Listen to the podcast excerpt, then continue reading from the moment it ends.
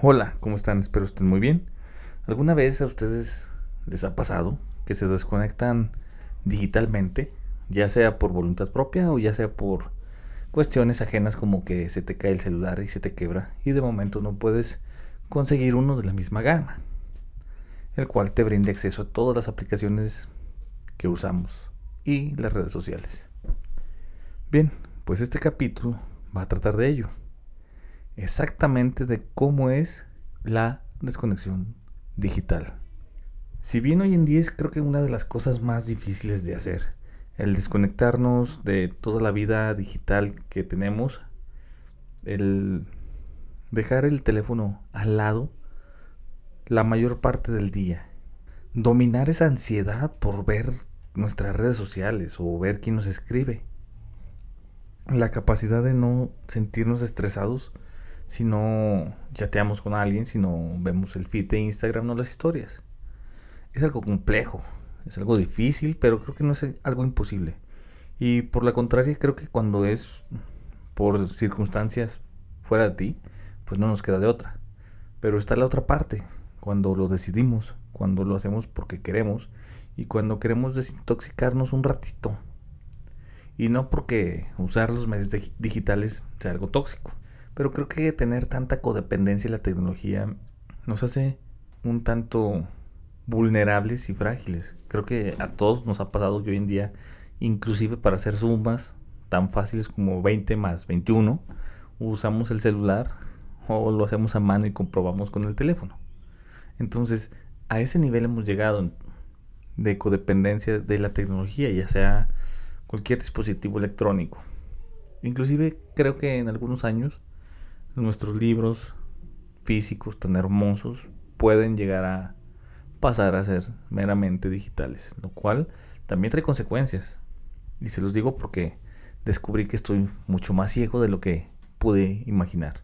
Y eso se debe en parte que también en nuestro trabajo nos la pasamos frente a un monitor, frente a un teclado, frente a una computadora y luego le aunamos el uso del celular que aproximadamente son unas 6 horas al día por persona en promedio. Entonces todo eso de una u otra forma, claro que nos afecta la vista. Pero más allá de eso, encontrar la paz de no tener la necesidad de ver lo que otros hacen o de ver cuántos likes tiene tu historia o tu foto, sino simplemente vivir tu vida de una manera privada, sin necesidad de publicar dónde estás, con quién estás, qué estás haciendo, qué estás comiendo, que también está muy chido.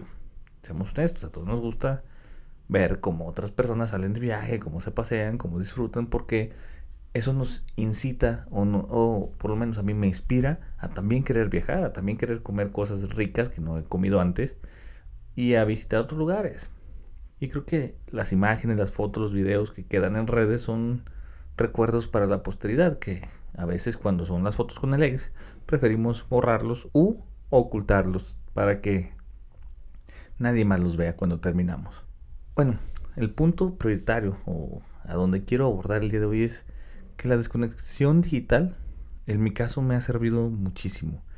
Me ha hecho enfocarme más en mis objetivos prioritarios, me ha hecho que pierda menos el tiempo y que logre lo que me propongo en el día de una manera más efectiva. Y también me incita a usar de una u otra manera mi cerebro, porque ahora ya no no, dependo de mi celular para hacer sumas y restas o multiplicaciones o con fracciones, sino que intento hacerlo a mano mientras sean cosas sencillas que normalmente hacemos todos los días, ¿no? Como multiplicar 14 por 3, que, son que es un ejemplo de lo que cuesta un kilo de tortillas aquí en mi pueblo. Y ese tipo de cosas ayudan a estimular. Obviamente, también es necesario usar la tecnología para los bienes que se necesitan. No hay duda de ello, pero cuando me refiero a desintoxicar o desconectarme de una forma virtual, yo hablo más a dejar de lado la dependencia que tengo o que tenía a las redes sociales, a estar pendejeando, a leer Twitter, a buscar qué hacer, a ver videos, a pues matar el tiempo en cosas no tan productivas. Y eso me ha llevado a que mi día normal, continuo, tenga aproximadamente unas dos horas libres para hacer cosas de provecho.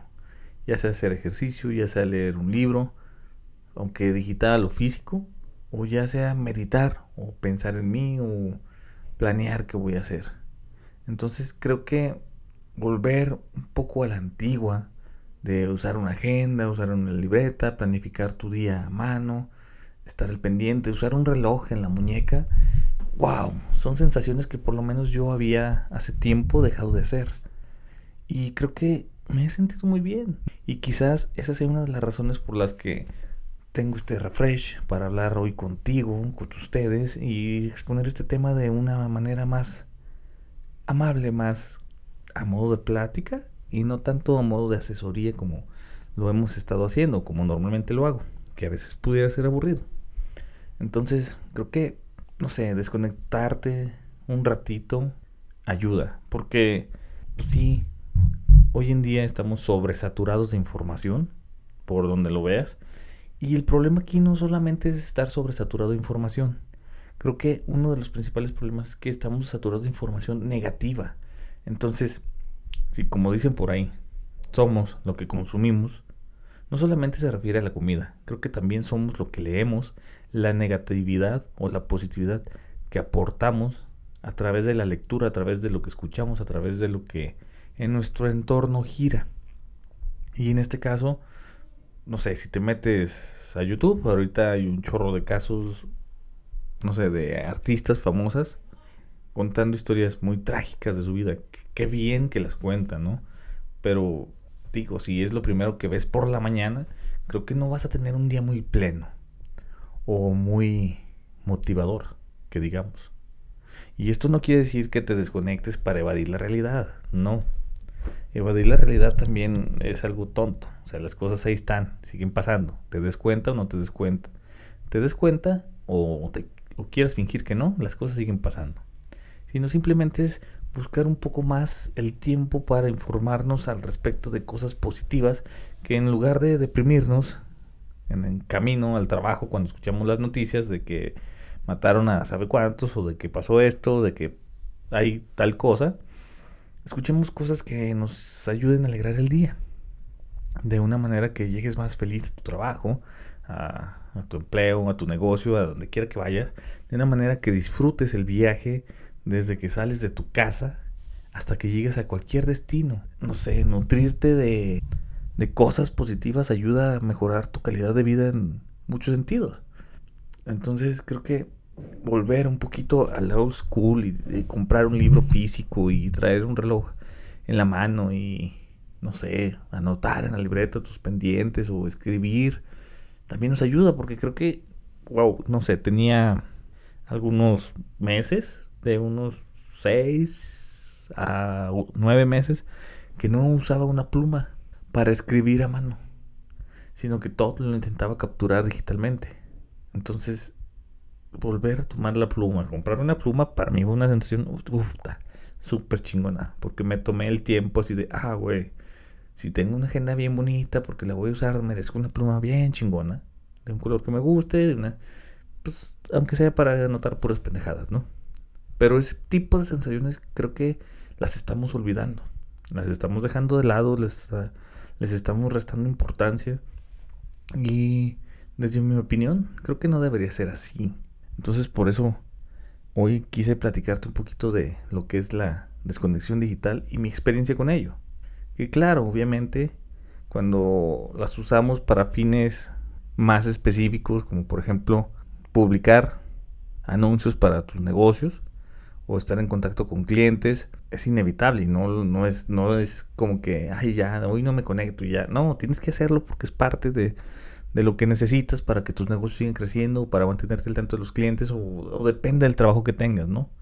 Porque la contraparte es que a pesar de que he estado muy cómodo, alejado de lo más que puedo de este pedo de las redes y todo lo digital, en el trabajo se me complicó. Porque estamos hablando que todos, que estamos olvidando el contacto más cercano y ahora en lugar de hablarnos, pues nos mandamos un WhatsApp o una foto o una evidencia, inclusive creo que ya está comprobantes, nos mandamos por WhatsApp, cartas, facturas, etcétera. Entonces, para mí, en el trabajo que ahorita estoy haciendo, era complicado no tener un teléfono. Entonces tuve que volver a la tecnología, pero la diferencia fue que esta vez, primera porque no tengo ahorita el varo para comprar el teléfono que quiero, esa es la verdad. Y segunda, porque pensé en cuánto estoy disfrutando esa desconexión. Entonces el teléfono que estoy usando es un cacahuatito que me sirve exclusivamente para tener WhatsApp, llamar y recibir llamadas. Con lo cual por lo menos cumplo las tareas básicas para mi trabajo y, ya no me limita. Porque también, pues seamos honestos, si no traes teléfono y necesitas hablarle a clientes, proveedores, etcétera, en tu trabajo, pues ni modo que vayamos a estar pidiendo un teléfono prestado en cada vez. O si sales de la oficina o del, de la planta o de donde estés, pues obviamente no vas a tener teléfono. O a veces, no sé, sales por algo y se te olvida o surge alguna contraparte que no, que no teníamos contemplada y ¿cómo le hacemos? ¿No? O sea, ¿cómo te comunicas si si de plano no tienes un medio? Entonces creo que sigue siendo necesario un medio para comunicarnos, pero creo que hay que crear conciencia sobre la dependencia que le tenemos a los dispositivos y obviamente pues, para eso están, para hacernos la vida más simple, pero pues como dicen por ahí, todo lo bueno también se vuelve vicio. Entonces creo que volver un poquito a alejarnos de eso y desconectarnos se siente muy, muy chingón. Se lo recomiendo. Por lo menos, no sé, empiecen por reducir el tiempo que se la pasan en el dispositivo electrónico y empiecen a hacer otro tipo de cosas. Tengo amigas muy señoras que no es porque estén grandes de edad, pero dejan de estar un rato en el teléfono y tienen plantitas o arman rompecabezas enormes o tienen su freidora de aire en las cuales cocinan sus papas y pizzas y cuanta madre. Pero bueno, pues al menos es algo un poco más manual y fuera de lo común. Y en lugar de estar pegadotes ahí al teléfono, hacen otro tipo de cosas. No sé. desde mi punto de vista, desconectarnos digitalmente es liberarnos y hasta cierto punto es desintoxicarnos de toda la información negativa que a veces directa o indirectamente podemos consumir y que eso nos va a repercutir a lo largo de nuestro día. Entonces, pues no sé, así de simple. Tiene sus pros, tiene sus, sus contras. Entonces, equilibrio entre desintoxicarte de vez en cuando, desconectarte y disfrutar la vida física, la vida presente, porque pues entonces, ¿para qué estamos aquí, no? ¿Para qué sentimos? ¿Para qué vemos? ¿Para qué olemos? si todo lo queremos hacer digital. Y luego está, pues no olvidarnos de que la tecnología, los tiempos cambian y necesitamos saber cómo funciona. Así es que ojalá los vuelva a ver pronto y ojalá el día que los vea o ojalá alguno de ustedes me escriba ahí a mis redes y me diga, ¿sabes qué? Tenía razón. Estuvo chingón desintoxicarme. O, ¿sabes qué? Estás bien pendejo. No me puedo, no me puedo desconectar digitalmente. Es una mamada. Ahí se los dejo. Saludos a todos. Nos vemos en el próximo capítulo.